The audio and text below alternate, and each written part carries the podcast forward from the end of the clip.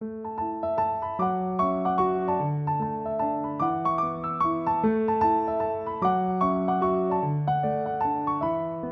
迎大家收听《那可那个清华》，我是主持人胖达。有别于过去呢，我们都是透过学系的介绍、跨领域学习或是多元入学管道，从学习啊、修课的角度来介绍清华大学。但是呢，今天我们想要从学生在校生活的角度来让听众更了解清华大学。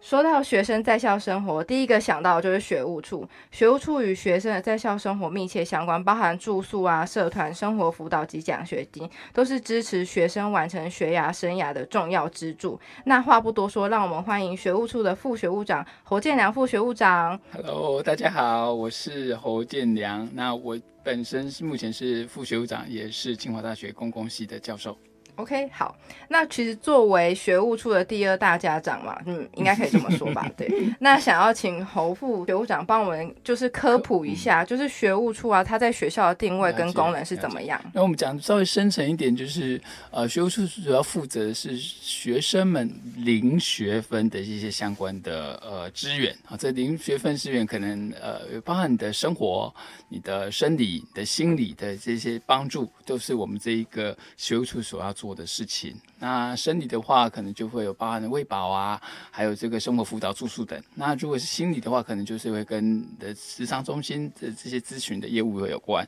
那如果是生活的话，就是你们社团活动等，也都是学务处会 cover 到的这个范围。这样子，听到侯副学务长帮我们介绍一下，就是大概有一个轮廓。嗯，呃，接下来我想要用更深入或是更贴身的呃实例来，想要请侯副帮我们更深入的介绍各个就是学务处的呃处室的功能。对，就是比如说啊，我现在是大一新生，好了，我进入学校，那我跟学务处的第一个接触有可能会是住宿，好了，那你可以帮我们简介一下，就是清华大学。住宿的状况啊，比如说我们能够保障住宿啊，或是呃这相相关的资讯。呃，清华大学住宿比较大的特点是它的呃学校提供学生的床位大概是全国已经是很 top 的的学校了哈，大概有八千多床。那我们的大大一新生一进来之后，第一个呃他获得到的福利就是呃大一大二低年级的学生呢，我们是保障住宿的。那为什么要做这样的措施？就是因为我们考虑到大一大二的学生其实呃。要去外面找房子，可能资源啊，呃，社会经验都不是很够，所以我们会优先保障低年级的学生有绝对的住宿权。那高年级学生就要抽签了。那研究所反而倒过来哈，研究所我们反正是保障高年级的，低年级的反而是没有被保障的。那这样子设计又有另外一个道理，就是研究生嘛，因为他未来可能很多高年级需要做很多实验，那实实验有些时候很晚，那这这么晚再再回到宿舍，回到校外宿舍可能会有危险的问题。所以，我们就是让他就近能够住宿。所以，学校政策是对。低年级的大学部学生以及高年级研究学生是有拥有保障的住宿权利的，大概是这样。那这是第第一关可能会跟住宿有关的。那如果再稍微有一些呃，可能有些学生其实他他刚入学的时候就家里可能有一些状况，包含他需要助学，或甚至有一些可能有急难状况的，他都会透过我们单位的这个学务处底下生活辅导组去申请一些助学或是急难救助的这些补助。所以这个都。是在大一刚进来的时候，可能会第一个时间会面对的几个。状况这样子，那透过侯父的介绍，呃，大家就可以知道说，你大一进来的时候，可能会首先面对到几个问题。首先就是你住宿，对；另外一个就是你学费，如何支持你在校园生活，包含你的学费、生活费。那这一方面有关于这方面的资讯呢，其实都可以在学务处查询。那我们刚好，其实学务处的同仁也都非常的棒。如果你有需要帮忙的话，其实他们都会很乐意为你解答这样子。那有关于就是刚刚忘了补充，就是有关于学务处的各项资讯连检的，我们都会放在节目的资讯栏，大家都可以连接进去。那刚刚讲完的，就是大一新生刚进来，呃，之后他可能会有宿舍申请啊，奖助学金的申请。那接下来其实就是大家呃蛮期待，就是社团活动哈。社团活动其实是大学生，我觉得说明有人会觉得比修课更重要。那可以请就是侯副帮我们讲一下，就是关于社团活动好了，就是清华大学社团活动的状况啊。啊，然后可能有哪些，或者是我们的数量上介绍。呃，我们学校的社团其实主呃主要分成九大类了哈，那是呃学务处的课外活动组管辖的。那这九大类里面，将近不到两百个，但是已经接近两百个的社团在成立。那陆陆续续都还是有新的社团在成立啊，包含最近的保安社的射箭社等这些，还有呃烘焙社的，呃甚至有谈两性的性别议题的，都会陆陆续续随着时代的演变而有新的社团成立。当然有一些比较旧时代的，也慢慢在社团评鉴的机制当中被淘汰，所以是有一个良性的社团的这个。递补以及淘汰的循环，大概是在进行。刚刚讲到社团评鉴，是我蛮好奇的，通常评鉴会做什么？包含的可呃，他们有有有这个呃社窝的话，包含这些社窝清洁等，或是过去有没有一些在活动上有被扣点的记录等，这都会影响他们的评鉴哈。那所谓扣点记录，举例来讲，过去。这一两年，大家都因为防疫的问题，而有很多的规范，包含的活动可以不可以举行，多少人以下，那的确有些社团就违规了。那像这种违规的状况，它都是可能会造成他的社团的表现被扣点的这样子。所以，那这个到最后总结起来，就会有一些影响他评鉴的分数。OK，但是这个机制其实是帮助让社团，就是其实因为刚才有讲到大一，大一进来的时候，社团就是。太多样了，但是选择其实学校其实有帮忙做一个初阶的帮你筛选，至少你进去的社团在环境整洁啊、机制上啊，或是人员上都会是呃相对稳定，或者是相对就是健全的状况之下。当然，一方面也是因为嗯学校空间的确是有限的，每个社团都希望有一个社窝，没错，很多是并在一起的。那就新的社团不断的成立，我们永远没有办法有足够的空间来吸纳所有的社团，所以终究得要一些淘汰机制，把把这个机会让给可能更有更有符合时代需求的这个社团，能够真正有一个比较常驻的空间，这样子大概是这样子。我对社窝好好奇，社窝在哪里啊？社窝各种各个地方都有哦，比方说像钢琴的就在成功湖边嘛哈，然后每个每个。呃，像射箭，像射箭社，他们可能最近才在找地方，也是找好多个地方。比方说，好了像射箭有危险性嘛，对，还有一些射程范围，也考虑过好几个地方，然后都是因为嗯一些安全的因素而而而而而在调整。所以，其实每一个每一个社团，因为它的性质，因为它呃目前所有所具有的空间。的因素，所以他们是散落在校园的很多个不同的地方的。嗯，OK。如刚才讲到钢琴社，就是大家如果经过成功湖要走去餐厅的话，其实就会看到他们这样。没错，没错，我有注意到。对，那这其实就是跟学校的呃学生生活比较相关。对。那呃，刚刚综合了住宿啊、社团，然后跟助学。那其实我我在录影。录音之前，我有跟侯富有讨论过。其实，呃，我们就说这是一个零学分的呃学习学习嘛。那所以学习有好的也有坏的。我们刚刚有讲到奖惩这件事情。对对，呃，我相信大家从国中、高中以来，其实，在校园生活当中，其实有经历过你要对奖惩，你有被记过，或是记小功什么之类。对，那我觉得这也是一个团体生活，或是校园生活，是你休课生活、学牙一个很重要的东西。对，那我接下来想要请侯富跟我们分享一下，就是，就是说奖惩好了，在您的经验之上，我觉得也给大家一个概念，就是他在大学生活之中，他有什么需要注意的，就是。嗯，就是什么情况会发生奖惩吗？对，我们就让大家有一个实际的例子，这比较有趣。大家是好讲的话，当然是可能各种活动的优异表现。我想讲的部分，大家可能比较有概念，但是惩的部分，我们近期比较常遇到的需要面对要惩的考试作弊啊，这这个状况，尤其在疫情这这阶段，因为大家都已经转成线上了嘛，所以等于作弊的的。情节又更更多元，然后可以可以作弊的可能性又更多，所以事实上的确是在过去这一两年作弊的情节有稍微严重一些，那被纳入到这个奖惩的重点，然后再是近期的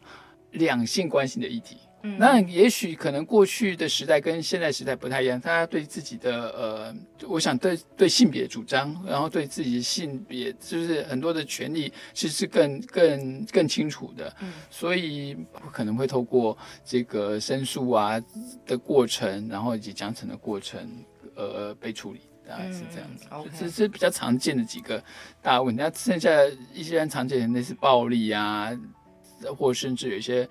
呃，生活上违规的事件，嗯，呃，可能在住宿区的生活之类的，那可能也许都会有有违反校规的话，可能就会被呃进入到奖惩委员会的这个奖惩的讨论里面，这样子。想要虽然我问好了，也想要问坏的，想要问坏的原因，其实我相信这些奖惩的惩罚的状况，其实不止清华大学，我觉得这是每一个学生，就是因为像我们现在听众其实是还未进入清华大呃大学的学生或是高中生。我觉得大家都会面对到大学生活，到了一个新的环境，你当然会有一些彷徨或是无助。有关于两性这件事情，其实也是大学生活呃持续大家需要面对。那我们当然是。学务处也有提供，就是咨询的单位，去帮助大家可以度过自己可能两性彷徨或是人际彷徨的状况。对，突然好沉重了起来。对，我就我会这样说，为什么特别把惩的这个部分拿出来讲的原因，是因为可能有些时候我们在做某些行为的时候，你可能觉得它无伤大雅，或者你过去你也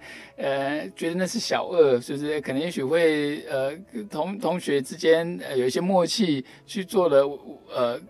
作弊的行为，但事实上从校规立场，它是严重的。可能可能过去我们有点过于便宜行事，觉得那可能无伤大雅，好像很多人这样执行。但事实上不是这样子的。我觉得学校在某些事情的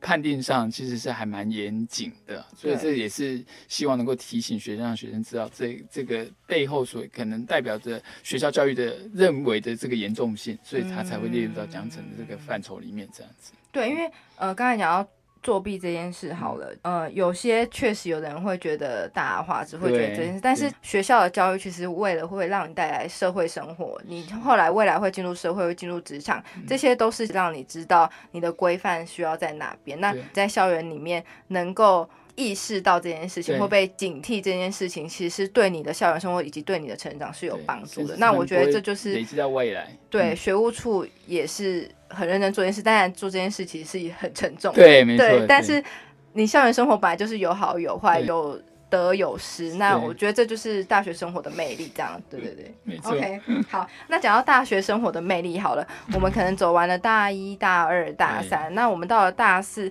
呃，我们在过去几个学系简介的时候，通常会打到大四，就是说我就职啊，然后以及我升学，那我们就会发现说，其实学务处，呃，不只是清华大学，其实每个学务处都在做职涯中心这件事情。那我觉得这也是未来的趋势，现在目前大学发展的趋势。那我想要请副学部长。帮我们聊聊，就是有关于职涯中心这个单位。好了，那职涯发展中心其实，呃，它其实原本是隶属在我们的一个组，叫做综合学务组。但是因为职涯，我们觉得它功能是。相对有一定的重要性，所以我们再把它拉出来，变成所谓职业发展中心。那职业发展中心主要做些什么事情呢？跟大部分学校一样的部分，可能是类似所谓的校园征才，我们就会安排好多好多地次，很多的，加上新竹地区的周边的这个厂商，很多来自高科技园区这些厂商，那他们就会来学校，呃，举办一些说明会，或是一个社摊，然后会呃让学生有机会了解。各种不同的公司、不同的工作，甚至他可以递递履历啊，在这个过程就算第一次接触他可能想望的未来的工作跟公司，那这个是。呃，比较常态性见到的工作，那当然求职的过程不是只有找公司，他还要准备东西嘛，包含他的履历。我们有做所谓的履历修改，甚至我们有曾经有办过履历的比赛，嗯，就是提醒学生说，其实你找工作，你的专业很重要之外，你怎么？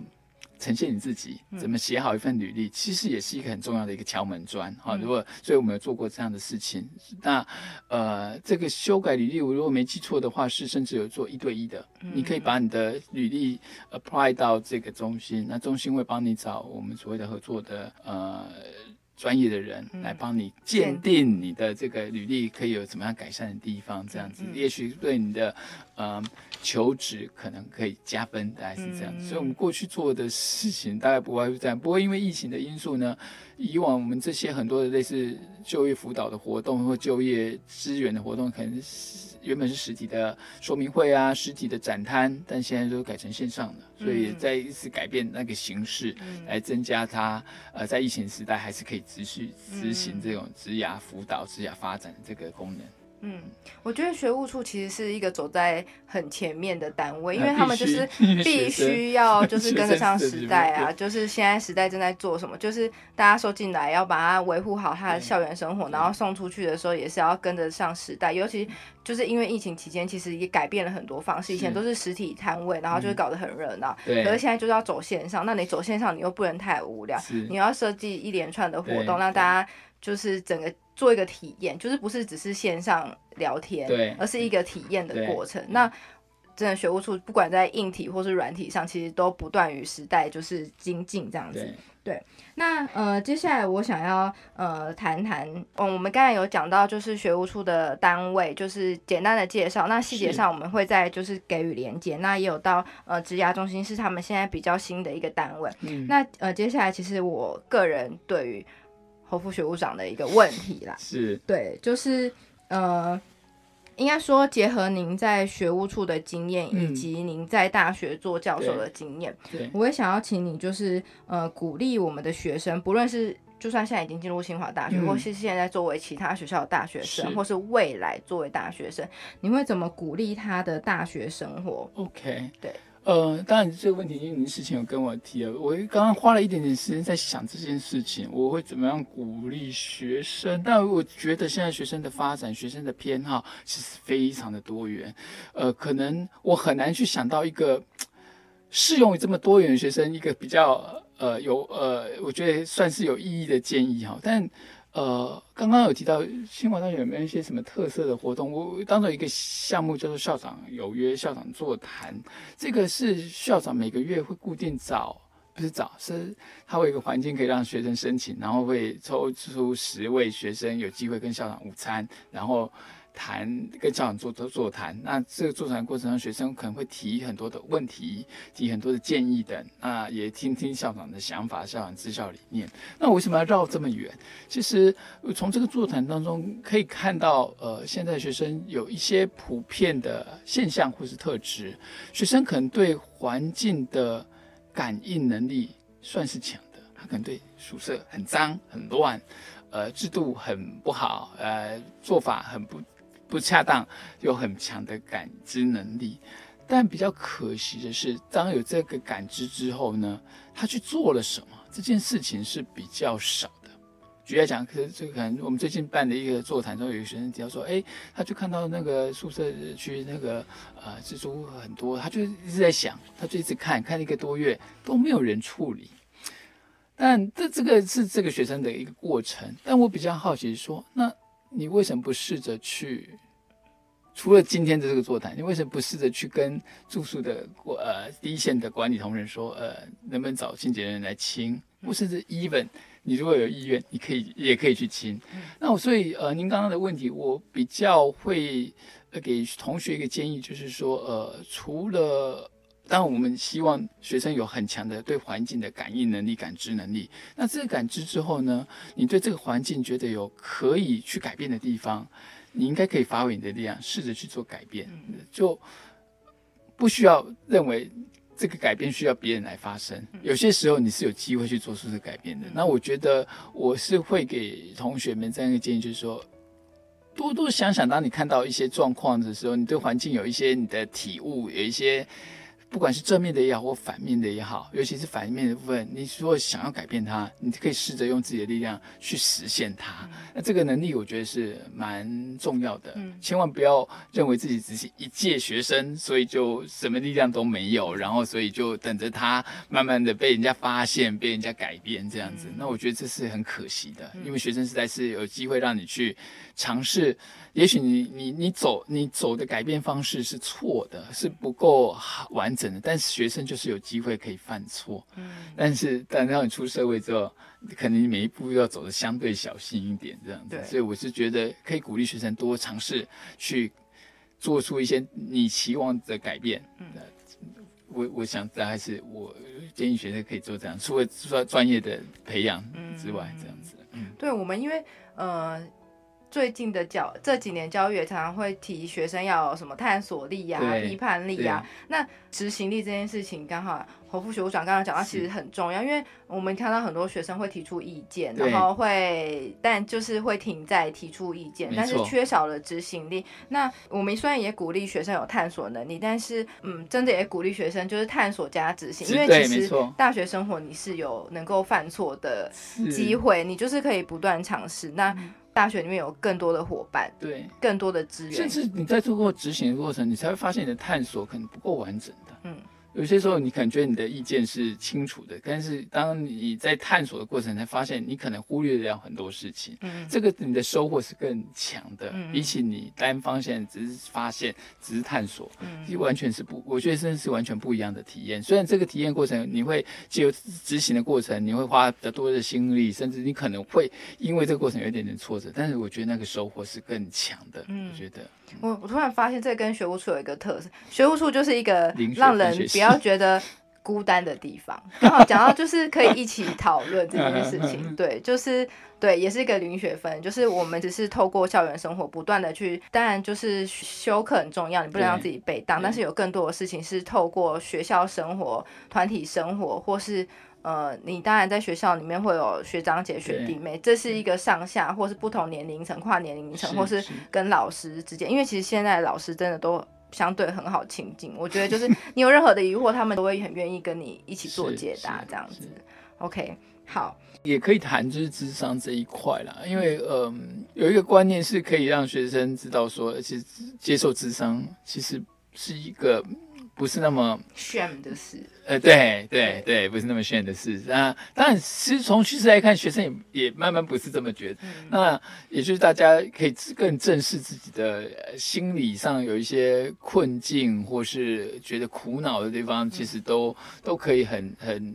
就刚才你刚刚提到，可以跟老师们去去谈啊，跟智商中心去谈这个这个部分。那我们以往在学务处很多的活动里面，如果是整个处的活动，有些时候智商中心会特别跳出来，让学生知道他们的存在以及这个管道。因为现在会去排智商的同学其实是呃蛮多的，但是这也可以说普遍上现在的学生确实在心理上。呃，因为大家其实过去也有在疑惑说，为什么现在学生的呃心理状况可能比呃相相对于以前的呃可能很多啊，或者但是我觉得这是很多重的原因，有可能现在学生更愿意讲，或是现在资讯太繁杂，对，而且社群太太容易得到你很多社群的资讯，而这个社群资讯。呃，可能很容易产生比较，对，啊然后这种比较就会产生很多情绪上的一些变化，对，那所以当然人跟人之间的关系变得越来越复杂，有实体的，有虚拟的，那是虚拟环境当中的又很多是不不确定，你不容易掌握的，所以这当中就会牵扯到很多呃人在兼顾自己的专业生活以及。人际这部分就会变得更多很复杂的问题，这样，所以其实的确，现在学生的呃，往好处想是他们的发展是很多元的。那往比较坏处的方式来思考，就是相对是每个人在处理自己的状况的时候，其实都是复杂的，相对是复杂的。对，因为我我自己的体验是觉得说，大学生其实还有某些程度是还没有心理状态、心理素质是还没有成熟，但是。我们相对之下接受了比过去更多几倍的资讯，对。那你要在那么多繁杂的资讯当中，你要去判断说你要吸收什么，你不要吸收什么，哪边是对，哪边是你可以接受，哪边是不行，这是一个很复杂的过程。所以智商中心。真的很重要，那也不能说只有智商中心重要。整个校园生活学务处就是社团啊，然后助学啊，帮助都是在不同的层面上去解决学生在大学生活中会面对到的困境。对，那我会这样子特别提，当然也是因为，因为我本身也是清华的校友嘛，哈。那呃，我我必须承认，我在学生时代，我完全不知道智商中心这样子一个管道，也也从来没有真正很正视自己的有没有什么心理上的一些快乐少年。我不应该不是，如果我自己回想，绝对不是这样子，绝对不是那么单纯的。那呃，但现在学生其实相对来讲就很清楚这个东西的存在，但我们希望更多人是很正面，而且很清楚